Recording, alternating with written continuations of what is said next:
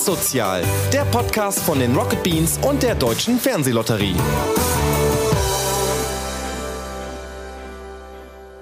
Hallo und herzlich willkommen zu Was Sozial, dem Podcast von der Fernsehlotterie gemeinsam mit den Rocket Beans. Mein Name ist Moritz Hase und ich bin diesmal nicht alleine hier, wie immer, sondern ich habe heute zu Gast Volker Ruhe. Volkert ist ehemaliger Strafgefangener, hat nach seiner Haft den Verein Gefangene helfen Jugendlichen gegründet und zeigt nun Jugendlichen, wie cool, und das in Anführungszeichen, es ist, wirklich hinter Gitter zu setzen.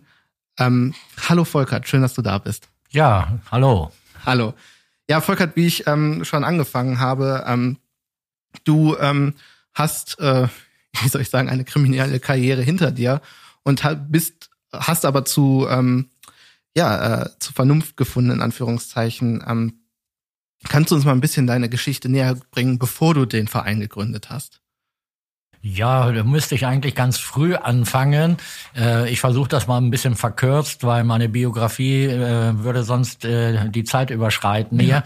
Ja. Äh, aufgewachsen in schlechten Familienverhältnissen, Alkoholismus, äh, Gewalt äh, mit acht Jahren ist man sich dessen so bewusst geworden, irgendwas stimmt in der Familie nicht. Vater war Trinker, hat auf dem Bau gearbeitet und äh, dann musste er abends wohl sein Frust loswerden und hat seine Kinder misshandelt. Ähm, man wird äh, halt äh, älter und äh, äh, es gibt mehr Probleme zu Hause und irgendwann gab es eine große Auseinandersetzung, weil ich den Vater bei einer Sache ertappt habe, die man mit seinen Kindern nicht tut. Und äh, daraufhin ist er dann äh, mit dem Messer auf mich losgegangen. Ich bin von zu Hause geflohen äh, und habe dann die nächsten Jahre obdachlos auf der Straße gelebt. Und das war eben die Zeit, wo ich dann äh, erstmals kriminell geworden bin. Vorher hätte ich vielleicht mal ein Kaugummi stibitzt im Supermarkt oder so. Äh, aber irgendwann äh, hat man dann Hunger, man hat kein Geld und dann geht man klauen und äh, man fängt an einzubrechen. Äh, das hat dann dazu geführt, dass ich mit 18 meine erste äh, Strafe verbüßen musste, drei Monate. Das war eine Ersatzfreiheitsstrafe, also eine Geldstrafe, die ich nicht zahlen konnte, weil ich, äh, wie gesagt, obdachlos war und saß dann äh, dort in einem äh, Gefängnis zwischen Erwachsenen als ganz junger Mann und äh, habe drüber nachgedacht, irgendwas äh, stimmt an der ganzen Situation nicht. Mit anderen Worten, ich habe mich gefragt, warum sitze ich hier und nicht die Person, die das letztendlich alles zu verantworten hat. Und äh, fand das äh, absolut äh, ungerecht, habe diese 90 Tage dann aber äh, überstanden, bin aber die nächsten Jahre überhaupt nicht irgendwo richtig auf die Beine gekommen. Das heißt, ich musste meine Lehre durch diese Haft abbrechen, habe keine abgeschlossene Berufsausbildung gehabt und äh, war dann Hilfsarbeiter in Fabriken und äh, äh, das ging mal gut, mal nicht gut, mal längere Jobs, mal kürzere Jobs. Irgendwann kam äh, eine große Arbeitslosigkeit hier in Deutschland und ich war natürlich einer der ersten, der dann mit auf der Straße saß und äh, bin dann so Stück für Stück äh, in die Sozialhilfe reingerutscht, war viele Jahre Sozialhilfeempfänger und habe mich irgendwie äh, durchgeschlagen. Manchmal kleine äh, krumme Dinger gedreht, aber jetzt nichts mit äh, Kapitalverbrechen oder sonst irgendwas. Äh, habe ich nie was mit zu tun äh, gehabt. Äh, Gewalt war auch nie mein Ding. Also ich habe jetzt keine äh, anderen Menschen verletzt. Das habe ich immer abgelehnt und äh, habe aber letztendlich doch ganz viele Opfer produziert. Da kommen wir äh, gleich noch mal drauf. Äh, da möchte ich einfach so ein bisschen auch an die Empathie der Menschen äh, ab appellieren, wenn wir zu dem Thema kommen. Ja, mhm. irgendwann habe ich dann war ich 30 Jahre alt und äh, habe mal so auf mein Leben zurückgeschaut und habe überlegt, wo stehe ich eigentlich im Leben? Wo stehen die Menschen, mit denen ich gemeinsam aufgewachsen äh, bin, mit denen ich zur Schule gegangen bin und habe äh, feststellen müssen, die haben eine Familie gegründet, die fahren ein schickes Auto, die bauen sich gerade ein Häuschen, wie auch immer. Äh, und ich stand halt äh, im Prinzip bei null und äh, habe zu diesem Zeitpunkt dann jemand äh, kennengelernt. Äh, aus den Kennenlernen hat sich eine Freundschaft äh, entwickelt und der hat dann irgendwann mal zu mir gesagt, äh, komm doch mal mit, ich lade dich ein, äh, Urlaub machen, meine Familie besuchen und äh, ich dachte dann so im ersten Moment, äh, Familie, der kommt aus einem Land, äh, was in den Medien immer äh, ganz schlecht äh, dastand. Da gab's Guerillas und Paramilitärs und Bomben sind explodiert. Das kannte man so aus den Medien. Und ich dachte mir dann, nein, muss ich nicht unbedingt hin.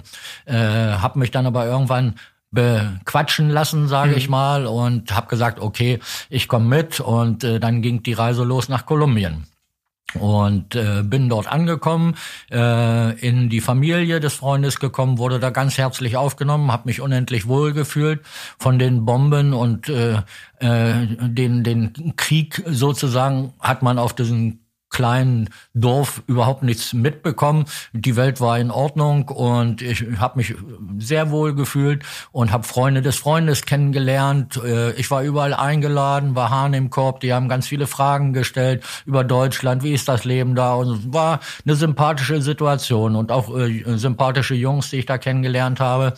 Hab mich allerdings irgendwann mal gefragt, äh, Kolumbien eigentlich ein recht armes Land, äh, warum haben die alle so viel Geld in der Tasche, dass sie andere Leute einladen können? Weil da ging's äh, schon ganz schön hoch her auf den äh, Partys und das hat alles Geld gekostet. Und dann kam bei mir so dieser Verdacht auf, dass die eventuell im äh, illegalen Bereich unterwegs sind. Und äh, das hat sich dann kurz danach auch bestätigt. Das waren äh, eben äh, Menschen, die mit den äh, Kali-Kartell gearbeitet haben oder zum Kali-Kartell gehörten, eines der größten Drogenkartelle, die es gab, äh, damals neben dem Medellin-Kartell in Kolumbien. Ähm, ja, und irgendwann äh, kamen die mit einem Angebot äh, auf mich zu und haben gesagt, äh, ob ich Lust hätte, Geld zu verdienen. Ich hatte dann schon so eine Ahnung, worauf könnte es hinauslaufen und habe dann gesagt, ja, ich höre mir das gern mal an und dann äh, schauen wir mal, äh, ob äh, wir da zusammenkommen. Und dann kam eben das Angebot, dass ich äh, 20.000 D-Mark verdienen könnte. Also es war noch zu D-Mark-Zeiten ja. und müsste dafür ein Gepäckstück von A nach B bringen. Also A war Kolumbien und B war Deutschland. Äh, und äh, ich habe dann hin und her überlegt und die Risiken abgewogen. Das Geld hat natürlich gereizt, wenn man noch nie im Leben irgendwas besessen hat um sich äh, irgendwie so Wünsche zu erfüllen. Äh, und äh, letztendlich habe ich dann gesagt, okay, ich äh, würde das machen. Äh, war dann irgendwann äh, wieder zurück in Deutschland nach dem Urlaub und äh, habe äh, in Deutschland dann Kontakt gehalten nach Kolumbien. Ich hatte da auch äh, eine Frau kennengelernt und so. Äh, und äh, irgendwann äh, kam der Freund wieder auf mich zu und sagte, jetzt geht das Ganze los. Du musst jetzt äh, nach Panama fliegen, in einem bestimmten Hotel absteigen. Da kannst du dann warten und da kommen die Leute, die dir, da, die dir dein Gepäck bringen und dann fliegst du damit nach Deutschland. Hm. War natürlich alles ein bisschen genauer äh, äh, ausbaldowert, aber das würde jetzt einfach zu weit ja, ja, führen. Und äh, ja, dann stand ich da in diesem Hotel und es passierte nichts. Hab zehn Tage gewartet, immer mal wieder telefoniert. Warum kommt keiner? Äh, nach zehn Tagen kamen dann so zwei ein bisschen finstere Gestalten, haben mir das Gepäck gebracht, haben das aufgeschraubt. Ich war getarnt als Kameramann mit Beleuchtungskoffer und äh, Kamera und Stativ wo, so als Tarnung. Und in diesem Beleuchtungskoffer war eben die Ware drin, die haben sie mir gezeigt. Das waren 10 Kilo Kokain, die ich transportieren sollte und haben gesagt, ab jetzt bist du dafür verantwortlich. Der Wert damals 600.000 D-Mark. Und wenn irgendwas schief geht, dann hat sich das für dich erledigt. Das war halt eine klare Ansage. Und dann haben die mich verlassen und dann stand ich da und habe nochmal angefangen, neu zu überlegen, was ist denn jetzt das größere Risiko? Am Flughafen irgendwo jetzt erwischt zu werden und dann 25, 30 Jahre äh, in Panama im Knast äh, zu verrotten äh, oder das Risiko äh, äh, äh, auf sich nehmen äh, und den Koffer einfach stehen lassen und sich dünn machen. Aber dann war eben die Gefahr, dass man dann irgendwo mit der Kugel im Kopf irgendwo in Panama im Straßengraben liegt. Mhm. Und ich habe mich halt fürs Fliegen entschieden, bin in den Flieger gestiegen, habe mein Gepäck aufgegeben äh, als äh, Fluggepäck, also unten im Frachtraum und kurz vorm Abfliegen gucke ich nochmal aus dem äh, kleinen äh, Bullauge und sehe, wie lauter Zöllner und Drogenhunde auf den Flieger zusteuern, da unten in den Frachtraum klettern, das konnte ich dann nicht mehr sehen ähm, und dachte, jetzt hat sich das Leben gleich in zwei, drei Minuten, holen sie dich aus dem Flieger und dann ist alles vorbei. Aber die sind wieder von dann gezogen und haben nichts gefunden. Später mhm. habe ich dann erfahren, die Ware war irgendwie behandelt mit Chemikalien, dass der Geruchssinn der Hunde gestört wird und so weiter. Bin losgeflogen, total nervös, habe versucht, mich unter Kontrolle zu halten da im Flieger und bin dann in Hamburg gelandet, habe den Koffer vom Rollband äh, genommen, habe den auf so einen äh, Transportwagen gestellt, bin dann so ein bisschen mit einem äh, schiefen Grinsen an den Zöllnern vorbei gefahren und es war alles ganz easy, also leicht verdientes Geld, habe ich mir in dem Moment gedacht, wenn die da überhaupt nicht kontrollieren. Und vor dem Flughafen wartete dann der Kollege, äh, der Kolumbianer, den habe ich das äh, Gepäck übergeben. Der hat sich um den Verkauf der Ware halt äh, gekümmert und ich habe mein Geld bekommen und von der Ware waren auch noch äh, zwei Kilo, die wir uns äh, aufteilen konnten. Also hatte ich mit einmal so roundabout 100.000 äh, Mark damals zur Verfügung und äh, habe dann halt äh, gedacht, oh, toll gelaufen, war ja alles gar nicht so schlimm. Und äh, dann fängt man erstmal an, äh, sich all äh, die verrückten Dinge zu kaufen, die man immer mal haben wollte, mhm. die aber eigentlich aus heutiger Sicht völlig wertlos waren.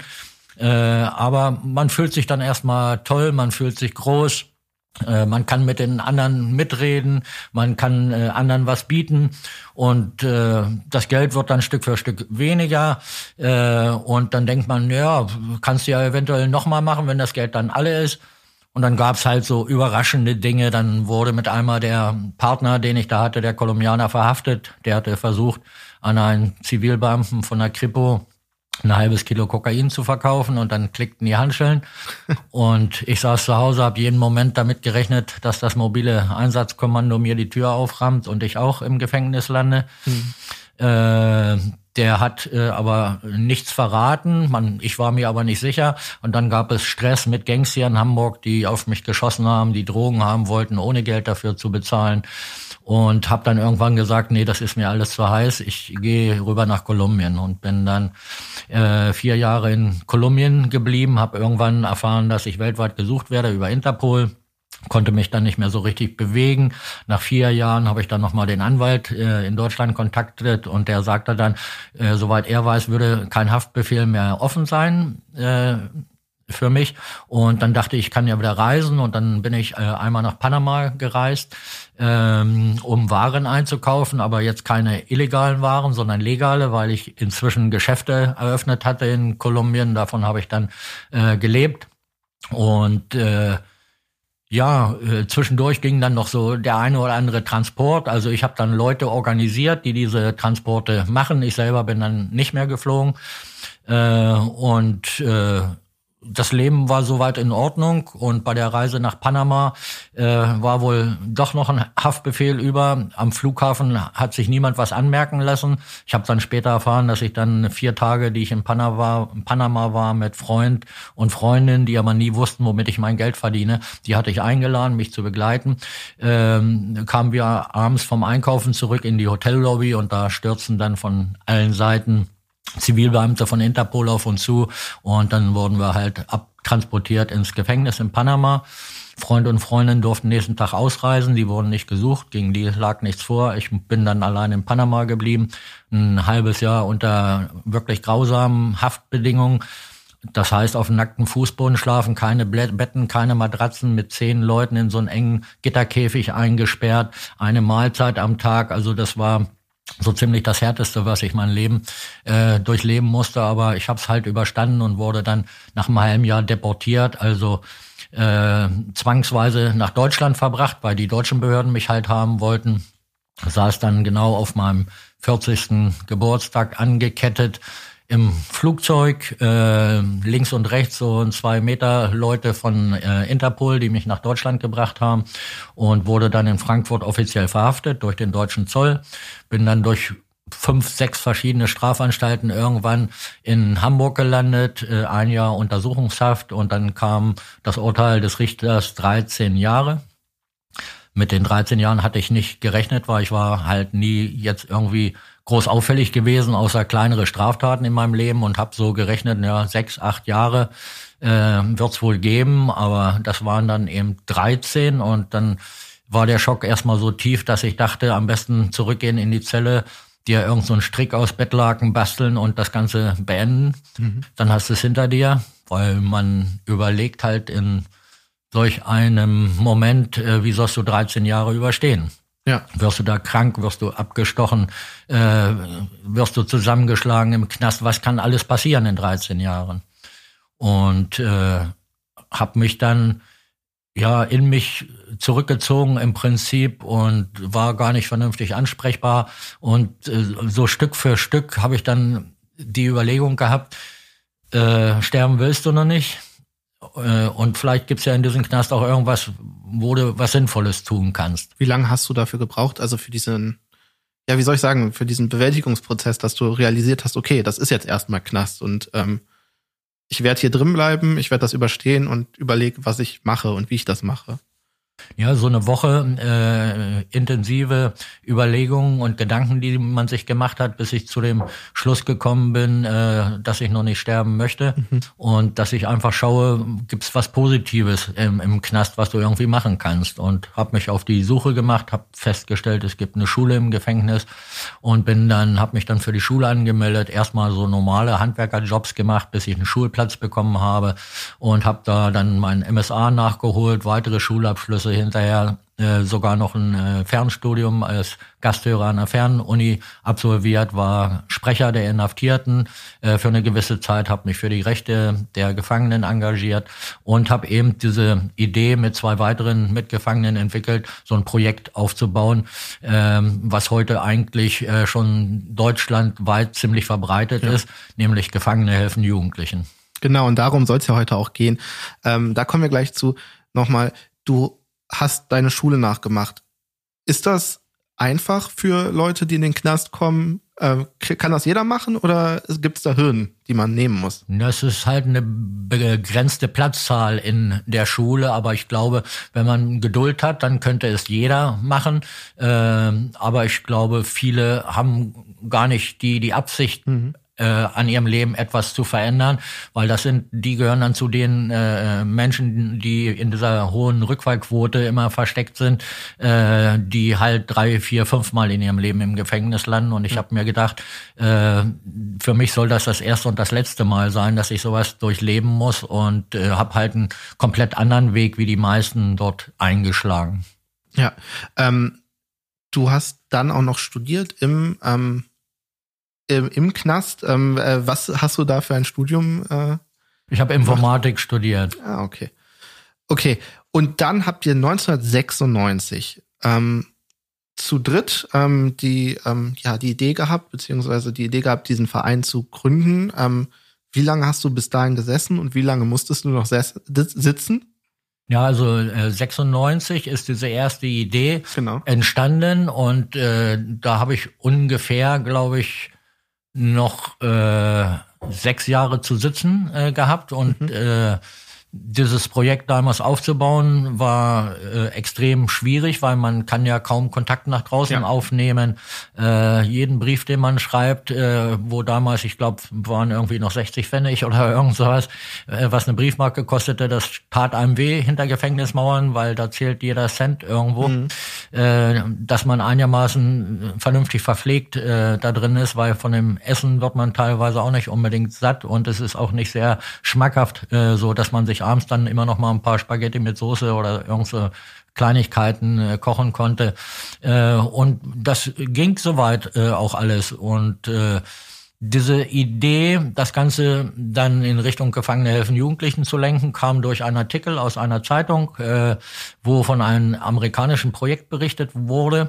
Äh, das, wir fanden die Idee an sich gut, aber nicht, wie es äh, in den Vereinigten Staaten umgesetzt wurde. Da war es halt so Bootcamp-mäßig ja. aufgebaut, wo die Jugendlichen dann im Gefängnis zusammengeschrien wurden und stramm stehen mussten. Da und solche ja auch so reißerische Geschichten. Reportagen äh, auf diversen Doku-Kanälen im Fernsehen die das so zeigen. Ja, Scared Stride hieß das damals, genau. äh, das Programm. Und äh, wir fanden das gut, bloß wir wollten es ganz anders machen und mhm. wollten sensibel äh, mit den Jugendlichen umgehen. Und äh, das ist natürlich erstmal auf total taube Ohren bei der Gefängnisleitung äh, gestoßen.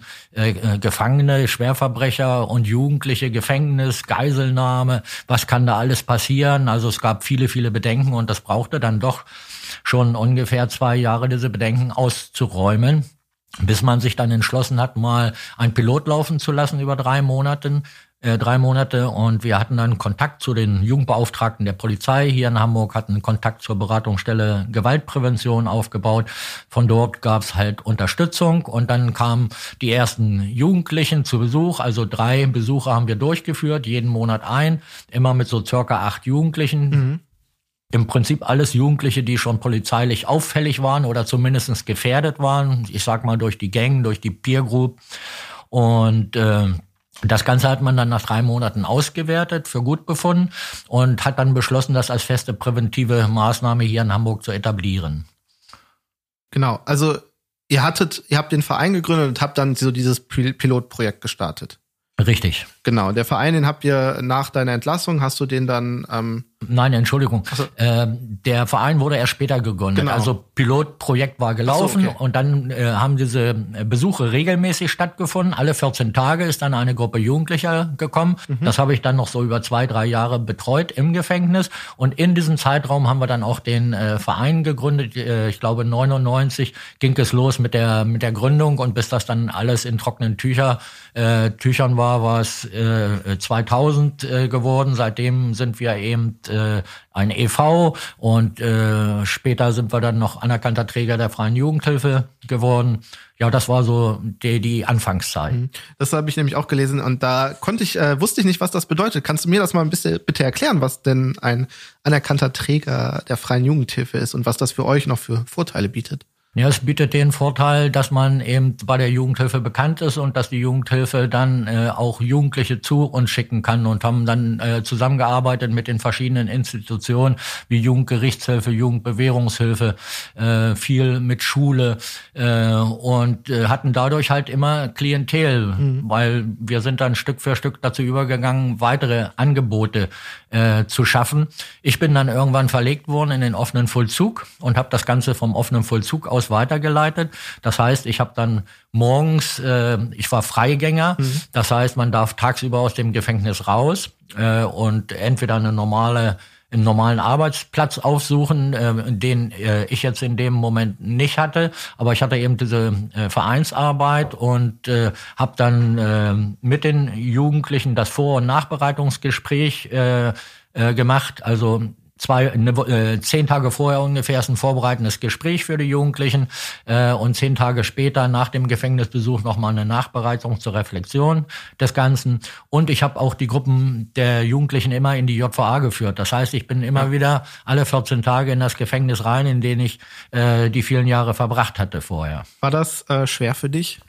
Am Anfang war es sehr schwer, weil man hat immer das Gefühl gehabt, die Beamten, die die Kontrollen äh, durchführen, dass die, da, man hat sich minderwertig ja. gefühlt im Prinzip. Du bist so ein Ex-Gefangener und dich äh, äh, anerkennt sowieso äh, niemand und das hat lange, lange äh, Jahre gedauert, bis ich das irgendwie wegstecken konnte, dieses mhm. Gefühl.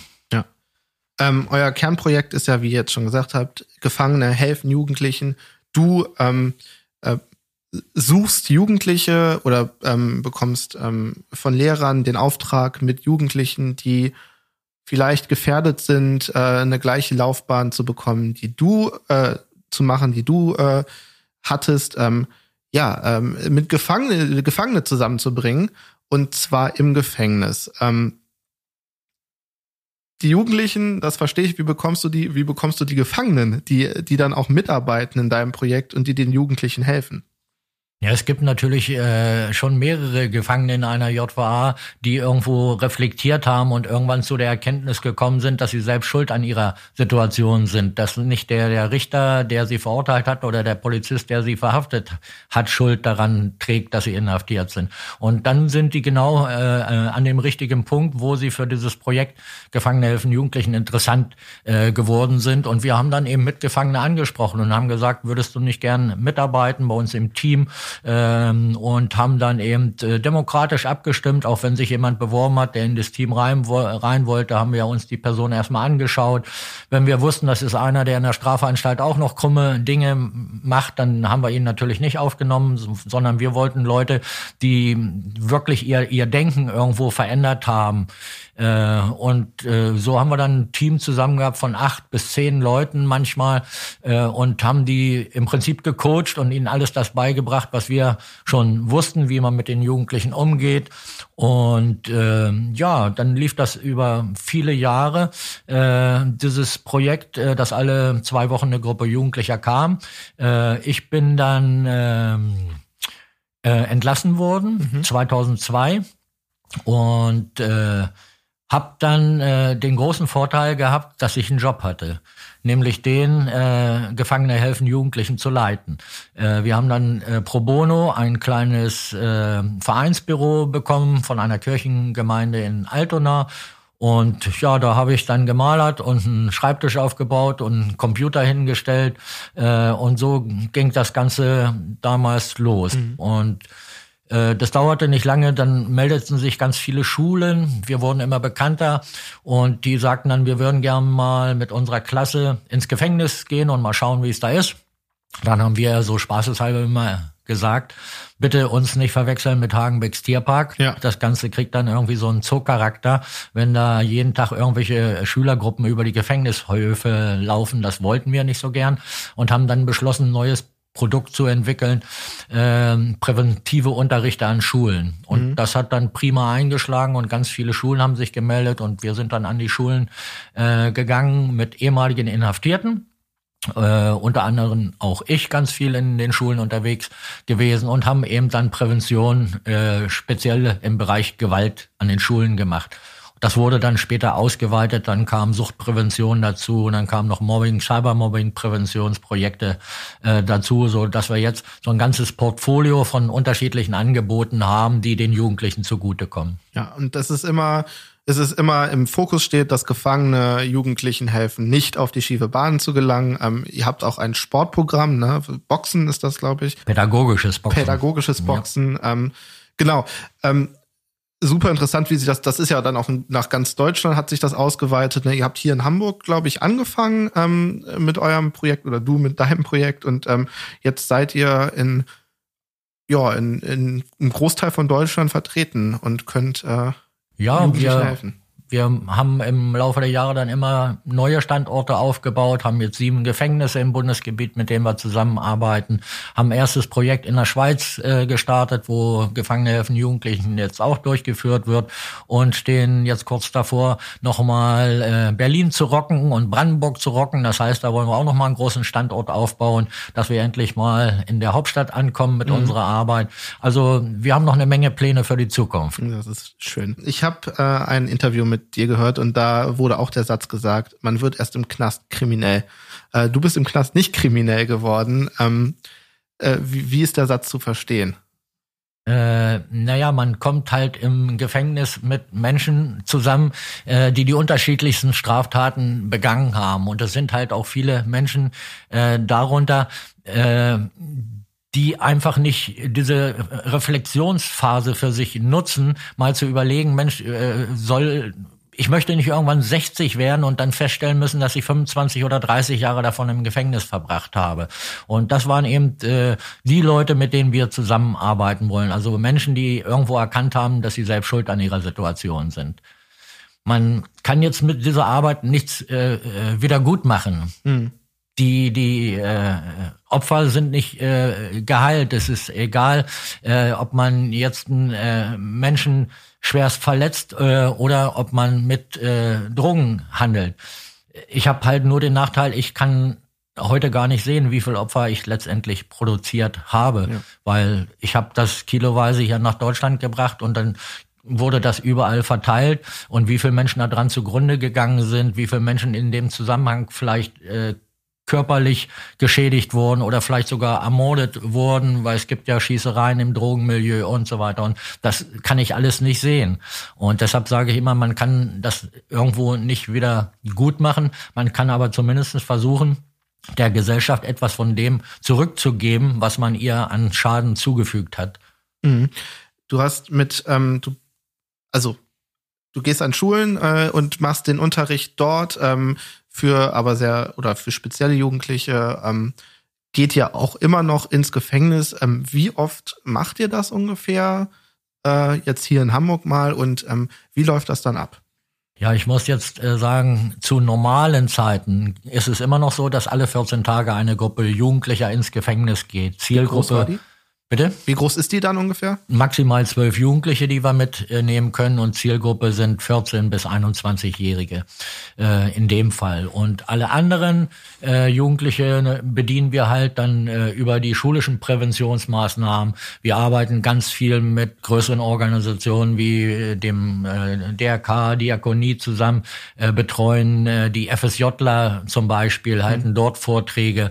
Äh, wir sind in Suchteinrichtungen äh, unterwegs, äh, betreuen da die Jugendlichen äh, und nehmen sie teilweise dann auch mit äh, ins Gefängnis. Also äh, die Jugendlichen, die so einen Gefängnisbesuch machen, äh, äh, kommen immer äh, aus dem äh, Bereich Schule, aus dem Bereich betreutes Wohnen, aus Suchteinrichtungen. Also es ist ganz unterschiedlich. Und in Schulen stehen wir dann vor ganzen Schulklassen. Äh, da ist natürlich nicht jeder irgendwie straffällig oder ein Rabauke. Äh, aber äh, wir sagen uns immer, äh, wenn wir so eine ganze Klasse erreichen, dann äh, haben wir schon wieder ganz viele Multiplikatoren äh, gewonnen, die das im Freundeskreis wieder weitertragen. Und das macht eben diesen schulischen Präventionsunterricht so interessant. Mhm. Und äh, also die diese zwölf äh, Gruppe von zwölf äh, jungen Personen kommt dann in den Knast. Ähm, und ähm, darf dann einen Knastalltag miterleben. Gemeinsam oder beziehungsweise nicht miterleben, sondern sie äh, darf die Konsequenzen sehen, was passiert, wie fühle ich mich in einer Zelle, darf aber auch dann ähm, mit den Gefangenen vor Ort reden. Genau so ist es. Also der Name ist Programm Gefangene helfen Jugendlichen. Äh, die Jugendlichen stehen morgens um acht vor der Gefängnispforte, müssen die ganzen Schleusungen und Kontrollen über sich ergehen lassen. Äh, als nächstes geht's dann in einen leerstehenden äh, Gefängnistrakt. Da sind jetzt aktuell keine Inhaftierten untergebracht. Ist ein altes Gebäude, was unter Denkmalschutz steht. Ähm, und dort ist, sind eine Menge, stehen eine Menge äh, Zellen zur Verfügung und jeder Jugendliche wird dann alleine mal für 15 Minuten in eine Zelle eingeschlossen lassen. Mhm. Wir holen uns natürlich vorab das Einverständnis äh, der Eltern oder Erziehungsberechtigten, weil wir sind ja nicht die Polizei, dass wir Jugendliche einfach einsperren können. Äh, natürlich ist dieser Aufenthalt in der Zelle immer mit der Bitte von unserer Seite verbunden. Äh, schaltet mal 15 Minuten all eure Sinnesorgane ein. Riecht mal, wie riecht das hier? Mhm. Horcht mal, was für Geräusche hört man hier im Gefängnis. Guckt mal, habt ihr eine Gänsehaut in dieser Situation und so weiter. Äh, und ja, häufig ist es so, es klopft dann schon nach drei Minuten. Ist meine Zeit nicht schon um? Weil die Handys haben sie nicht mehr dabei, wo sie gucken können, ja. wie viele Minuten sie schon in der Zelle sind. Das mussten sie vorher abgeben. Und eine Armbanduhr trägt kaum noch ein Jugendlicher ja. heutzutage. Und äh, dann sagen wir mal, ein bisschen musst du noch durchhalten. Wir haben natürlich immer die Möglichkeit, wenn jetzt ein Jugendlicher sagt, ich halte das irgendwie nervlich nicht aus mhm. oder ich bin überfordert von der Situation, dann können wir ihn natürlich sofort aus der Zelle rausholen. Die Jugendlichen kommen auch nie allein ins Gefängnis, sondern äh, werden immer betreut äh, von zwei Betreuungspersonen von außerhalb. Das können jetzt Lehrer sein, Sozialarbeiter, wie auch immer. Mhm. Äh, und dann haben wir immer das, die Möglichkeit, einen Jugendlichen, der jetzt irgendwie da nah am Nervenzusammenbruch vielleicht ist, sofort aus dem Gefängnis rauszubringen, dass er sich wieder sicher fühlt. Äh, und äh, allein in Hamburg waren inzwischen äh, über 6000 Jugendliche zu Besuch. Es hat nur einen einzigen Zwischenfall gegeben, wo es einen Jugendlichen mal nicht so besonders äh, ging, aber der hatte dann morgen auch nichts gefrühstückt äh, und wahrscheinlich schon, äh, als er aus dem ha äh, Haus ging, äh, das erste Mal gekifft oder so. Mhm. Aber wir achten natürlich speziell darauf, dass da nie jemand zu Schaden kommt. Ja. Und dann äh, wird sich mit den Gefangenen unterhalten. Ähm, wie läuft das ab? Ja, äh, als erstes gehen wir mit den Jugendlichen dann nochmal in den Besuchsraum, mhm. wo die Gefangenen Besuch bekommen. Äh, da schildern wir den Jugendlichen, was macht es eigentlich mit Familie, wenn ein Familienmitglied inhaftiert ist. Das heißt, jede Woche eine Stunde Besuch. Äh, und dann machen wir auch so kleine Rollenspiele mit den Jugendlichen und dann äh, fragen wir zum Beispiel, wer von euch möchte später mal eine Familie gründen, wer möchte Kinder haben und dann melden sich einige der Jugendlichen und dann sagen wir denen mal, äh, jetzt stell dir mal vor, du bist Straftäter und wirst inhaftiert und hast dann jede Woche eine Stunde Besuch. Wer kommt dich besuchen? Ja, dann kommt, ja, die Eltern, ja, die Ehefrau und dann kommen sie auch noch auf ihre Kinder. Äh, und dann erklären wir ihnen, äh, eine Stunde Besuch, das Kind spielt da in so einer kleinen Spielecke im Knast. Äh, nach einer Stunde muss, müssen die Besucher gehen. Was denkst du, was fragt dich dein kleines Kind? Und dann überlegen sie und überlegen sie, kommen sie häufig aber nicht drauf. Und wir sagen ihnen dann, ja, äh, das Kind fragt dann Papa, warum kommst du nicht, äh, mit, äh, nicht mit nach Hause? Und Papa, wo warst du vor 14 hm. Tagen, als ich Geburtstag hatte? Warum warst du denn gar nicht dabei? Die Kinder werden älter, verstehen irgendwann, dass es ein Knast ist, aber solange sie klein sind, werden sie dann häufig beschwindelt ja. von den Vätern, die dann sagen, Papa ist hier auf Montage und Papa kann diese Woche nicht mit nach Hause kommen, Papa kommt nächste Woche. Aber es macht natürlich eine Familie kaputt, solch ein Zustand und Kinder können es am allerwenigsten verdienen. Und so versuchen wir die Jugendlichen dahin zu bringen, sich mal Gedanken zu machen, ob sie sowas ihren eigenen Familien später antun wollen. Mhm. Ähm ja, wie nervig ist schon ein Besuch für für einen Gast in einem Knast? Also äh, also wie, du darfst nur einmal kommen und dann und dann treffen sie die äh, Gefangenen oder ihr geht mit den Gefangenen äh, durch den. Ähm ja, Gefangene begleiten die ah, okay. Jugendlichen äh, äh, im mhm. Gefängnis. Das heißt, wenn wir dieses äh, Programm durchhaben, dass sie so die verschiedenen Bereiche des Knastes mal zu sehen bekommen. Dann geht's in einen Seminarraum im Gefängnis und da warten dann die Inhaftierten, also unser Team, äh, speziell dafür ausgebildet. Ähm, und die nehmen die Jugendlichen in Empfang. Es ist ein Stuhlkreis aufgebaut. Und äh, dann geht's in das Gespräch mit den Jugendlichen. Die Jugendlichen dürfen alles fragen, was sie möchten zum Gefängnisaufenthalt, zu den Straftaten der Inhaftierten. Aber die Inhaftierten erzählen auch freiwillig ihre persönliche Biografie. Mhm. Wie hat es bei denen angefangen mit ersten kleinen Straftaten? Wie hat sich's weiterentwickelt, bis es eben zu einer langjährigen Haftstrafe geführt äh, hat? Wir machen kleine Spiele, wir haben Filmmaterial, äh, was wir den Jugendlichen zeigen. Äh, sie bekommen auch noch äh, äh, Hinweise, Anregungen, Tipps, wie sie etwas an ihrem Leben verändern können. Äh, es gibt auch ein gemeinsames Mittagessen. Die Jugendlichen dürfen dann mal probieren, wie lecker das Essen hinter Gefängnismauern ist, wo eben die Gefangenen und die Jungs dann äh, gemeinsam am Tisch sitzen. Äh, sitzen, da haben wir dann ein bisschen lockere Atmosphäre, wird auch mal ein Scherz zwischendurch gemacht. Aber es kommt nie vor, dass Jugendliche irgendwie gemaßregelt werden, äh, angeschrien werden oder sonstiges, mhm. sondern wir gehen ganz, ganz sensibel mit, äh, mit den jungen Leuten um. Ja, ich glaube, ich glaube, der Eindruck, äh, generell mal im Gefängnis zu sein, ist dann, glaube ich, auch schon äh, und, und mit einem Gefang Strafgefangenen zu reden, der vielleicht äh, Parallelen hat äh, zu deinem Verhalten momentan, ist, glaube ich, schon groß genug. Da, da ist jetzt auch noch eine Frage, die ich stellen wollte. Ähm, siehst du Parallelen zu deiner Jugend, äh, zu Jungs und Mädchen, die ihr mit ins Gefängnis nimmt? Heutzutage hat sich da einiges verändert. Ja, es hat sich schon äh, etwas äh, verändert. Ähm, als ich noch äh, Jugendlicher war und es gab eine Auseinandersetzung, dann gab es einen auf die Nase und wenn dann ein paar Tropfen Blut aus der Nase geflossen sind, dann war das Thema vom Tisch. Und mhm. heute ist es halt häufig so, dass dann ein Opfer schon am Boden liegt und dann wird immer noch auf das Opfer eingetreten, bis der Kopf nachher nur noch Matsch sozusagen ist und äh, versuchen, äh, die Jugendlichen zu sensibilisieren, was sie ihren Opfer mit ihren Straftaten eigentlich antun, weil darüber denken sie meistens nicht nach. Äh, es gibt eben dann äh, eine Provokation und dann äh, wird darauf äh, reagiert und äh, dann äh, liegt so ein Opfer äh, schwer verletzt am Boden und äh, wir fragen dann die Jugendlichen in diesem Zusammenhang immer, was denkt ihr denn, wie viel Opfer bei solch einer Straftat entstehen? Und dann sagen hm. sie, ja, der, der, der da liegt, der ist das Opfer. Ne? Und hm. wir lenken sie dann halt Stück für Stück dahin, dass das Opfer Familie hat, Brüder, Schwestern, Opa, Oma, Vater, Mutter und so weiter. Und äh, dass selbst der Täter letztendlich zum Opfer wird, weil wenn er inhaftiert wird, äh, ist er selbst zum Opfer geworden und seiner Familie geht's wahrscheinlich genauso wie der Familie des äh, Schwerverletzten. Die müssen dann jedes Wochenende nicht vors Krankenbett treten, aber die sitzen, äh, stehen dann vor der Knastpforte und äh, hoffen, dass sie ihr Kind zu sehen kriegen und hoffen, dass ihr Kind da im Knast gesund geblieben ist und äh, nicht dort Gewalt erfahren hat. Äh, und das ist schon äh, sehr, sehr, äh, äh ja, wie soll ich, regt sehr zum, zum Nachdenken an die Jugendlichen. Gibt es denn, bevor der Besuch stattgefunden hat, ähm, wirklich auch von den Jugendlichen eine Art Glorifikation äh, von Gefängnis oder von ähm, vielleicht äh, Menschen, die sie kennen, die im Gefängnis waren, die, die jetzt nicht unbedingt äh, reflektiert haben? Ja, natürlich.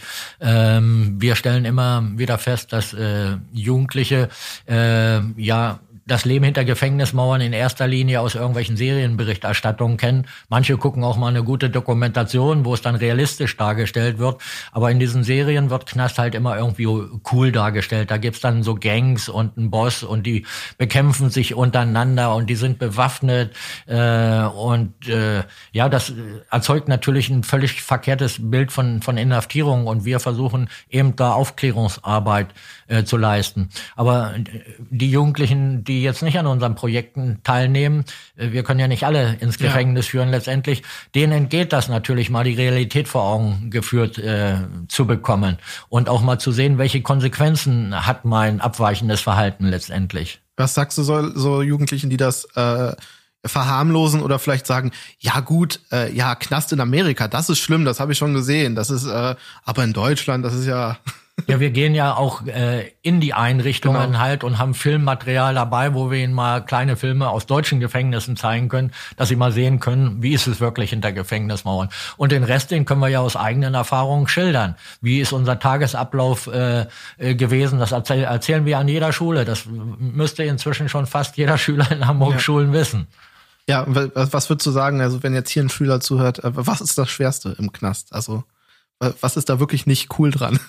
Ja, das Schwerste ist eigentlich, die, die Nerven zu behalten und nicht irgendwann äh, auf Provokationen äh, zu reagieren, weil die hat man ganz häufig hinter Gefängnismauern. Es ist jetzt nicht so, dass da jeden Tag äh, Gewaltorgien äh, abgehen, aber es kommt halt immer mal wieder zu, zu Gewalttaten und wenn sich einer nicht an die Regeln hält, der wird dann von den anderen Gefangenen äh, eingenordet, sage ich mal. Ne? Und äh, das gibt im Zweifelsfall dann auch mal Schwerverletzte und in seltenen Fällen auch mal Tote hinter Gefängnismauern. Mhm. Was wollt ihr noch für neue Projekte starten? Ähm, was habt ihr noch so für Ideen?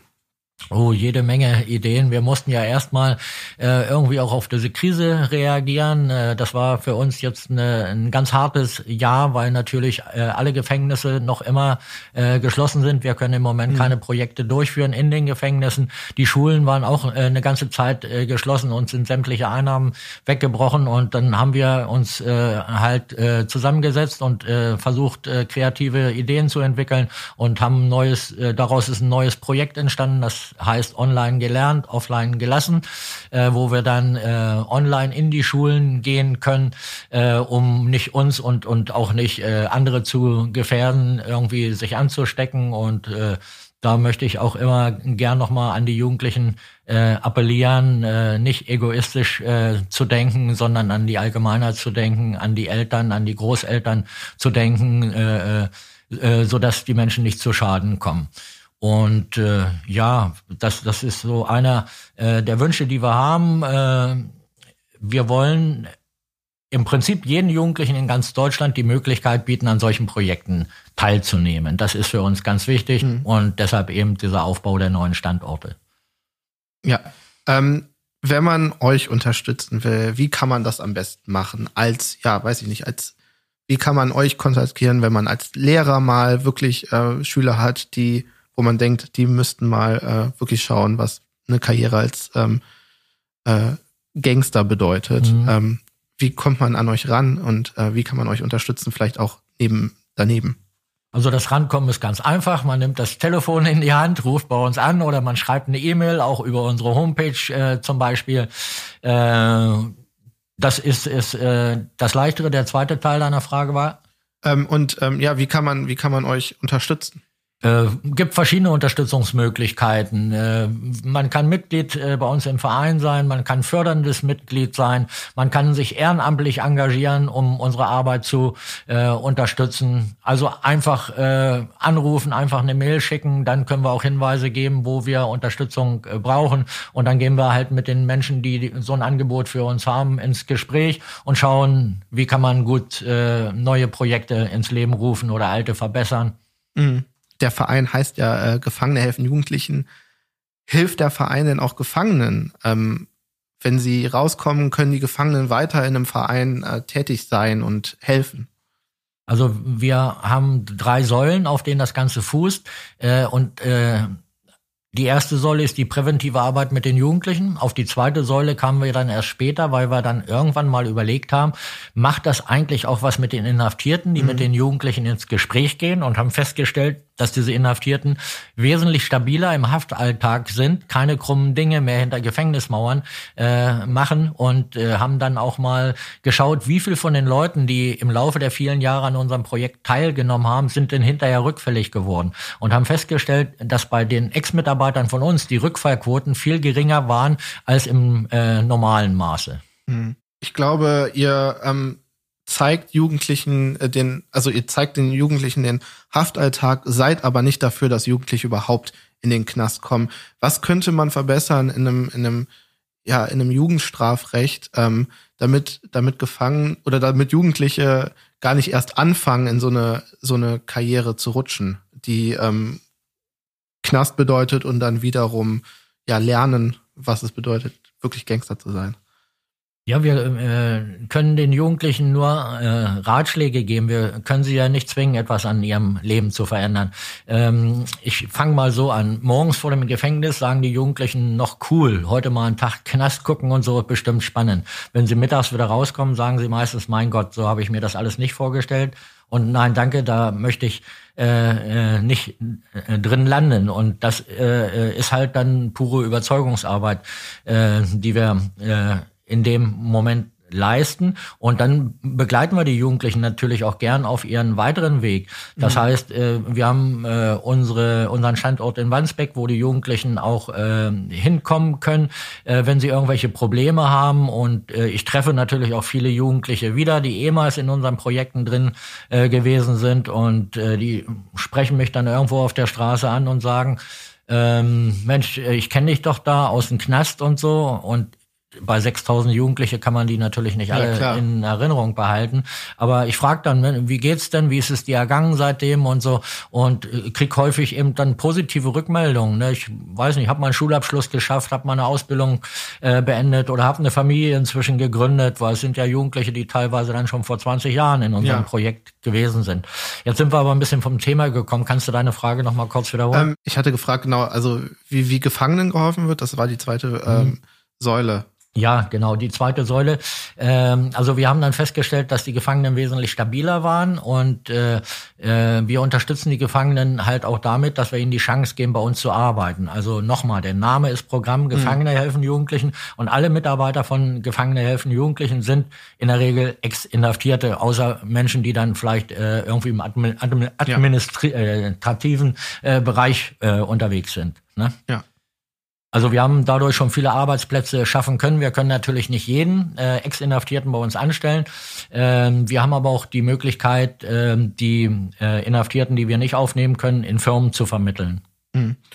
Äh, ja, genau. Das, dann habt ihr ja wahrscheinlich noch eine dritte Säule, wenn ihr drei Säulen habt. Erzählt doch noch einmal kurz diese dritte Na, die Säule. Die dritte ist ganz einfach. Das ist dann die Skalierung, auf die wir irgendwann gekommen sind, also der Aufbau neuer Standorte, weil wir irgendwann überlegt haben, warum sollen nur Hamburger Jugendliche von solch einem Projekt profitieren können? Warum existiert das nicht für alle junge Menschen in Deutschland? Mhm. Außer, also die Gefangenen, ähm, die im im Gefängnis äh, bei euch mitmachen, wie sind die denn im Gefängnis angesehen? Ähm, haben die einen guten Ruf oder wie wird das Projekt innerhalb der Gefängnismauern ähm, gesehen? Hm.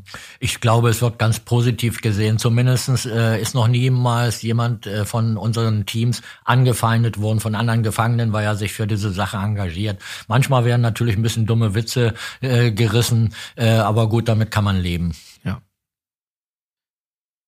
Ja, Volkert, ähm, ich glaube, äh, das war ein sehr guter Einblick in deinen Verein und äh, ja, in deine Arbeit und da, wo ihr hin wollt. Ich drücke euch auf jeden Fall für den 3. Dezember den Daumen und auch für das nächste Jahr, dass ihr bald wieder Jugendliche einladen könnt, ähm, sich mal ein Bild äh, von einem Gefangenenalltag machen zu können. Ähm, wir hören uns das nächste, äh, beim nächsten Mal wieder in zwei Wochen.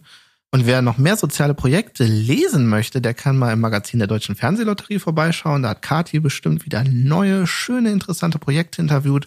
Wir hören uns beim nächsten Mal. Bis bald. Moin, hier ist Kati von der Deutschen Fernsehlotterie und erstmal wow, was für eine Geschichte die Volkert uns da erzählt hat. Das ist ja schon fast ein Hollywood-Streifen. Also ich bin ja wirklich sehr beeindruckt, ähm, wie er sich von der schiefen Bahn zurückgekämpft hat und ja, dass wir das, was er damals gemacht hat, heute auch so reflektiert betrachten und auch als Warnung weitergeben kann. Ich habe wirklich großen Respekt davor, dass er die Zeit im Gefängnis dann auch so genutzt hat und ja, um Jugendliche vor seinem Schicksal zu bewahren und aber auch ja gleichzeitig andere Gefangene ermutigt hat, ebenfalls etwas Positives zu bewirken, finde ich wirklich richtig groß. Das Ehrenamt von seinem Verein ist auf jeden Fall auch wahnsinnig vielfältig. Da ist ja von Kriminalprävention über Drogen, Gewalt und Mobbingprävention wirklich alles mit dabei. Und für dieses Engagement ist Gefangene helfen Jugendlichen in diesem Jahr auch für den Deutschen Engagementpreis nominiert gewesen. Der wurde gestern am 3. Dezember im Livestream verliehen und ähm, es ist der bundesweite Dachpreis für ehrenamtliches Engagement in Deutschland. Und wir als Soziallotterie, wir fördern ja auch viele soziale Projekte und ja, unterstützen so auch viele Menschen, die sich in diesen Projekten engagieren. Und deshalb sind wir auch schon viele, viele Jahre Partner des Deutschen Engagementpreises, weil wir uns wirklich sehr, sehr freuen, dass Ehrenamtliche auch hierdurch eine Anerkennung erhalten die sie wirklich absolut verdient haben für diesen Einsatz, den sie tagtäglich leisten. Ja, ich habe in der letzten Woche auch einige Interviews geführt, und zwar mit Ehrenamtlichen, die sich etwa dafür einsetzen, dass Kinder vor Gewalt geschützt werden. Mit Ehrenamtlichen, die Begegnungen schaffen und so Vorurteile abbauen und mehr miteinander ermöglichen. Mit Ehrenamtlichen, die dafür kämpfen, dass Menschen mit psychischen Erkrankungen ohne Stigma leben können und mit Ehrenamtlichen, die sich gegen Diskriminierung und Benachteiligung einsetzen. Und ich muss wirklich sagen, ich war von jedem Einzelnen wahnsinnig beeindruckt und finde, das sind ganz wunderbare Menschen und über die erfahrt ihr in unserem Online-Magazin mehr. Und da erfahrt ihr auch, ob Gefangene helfen Jugendlichen den Deutschen Engagementpreis gewonnen haben. Also schaut gern mal vorbei oder auch bei unseren Social Media Kanälen hinterlasst uns einen Kommentar, eine Nachricht. Wir freuen uns über jedes Feedback und ja, vielleicht erzählt ihr uns auch, wie ihr euch ehrenamtlich engagiert. Alles ist möglich, wir freuen uns und ähm, bis dahin ein lieben Gruß von Kati.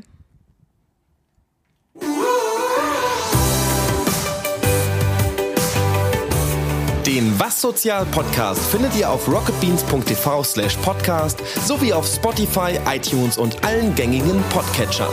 Dieser Podcast wurde produziert von rocketbeans.tv in Kooperation mit der Deutschen Fernsehlotterie.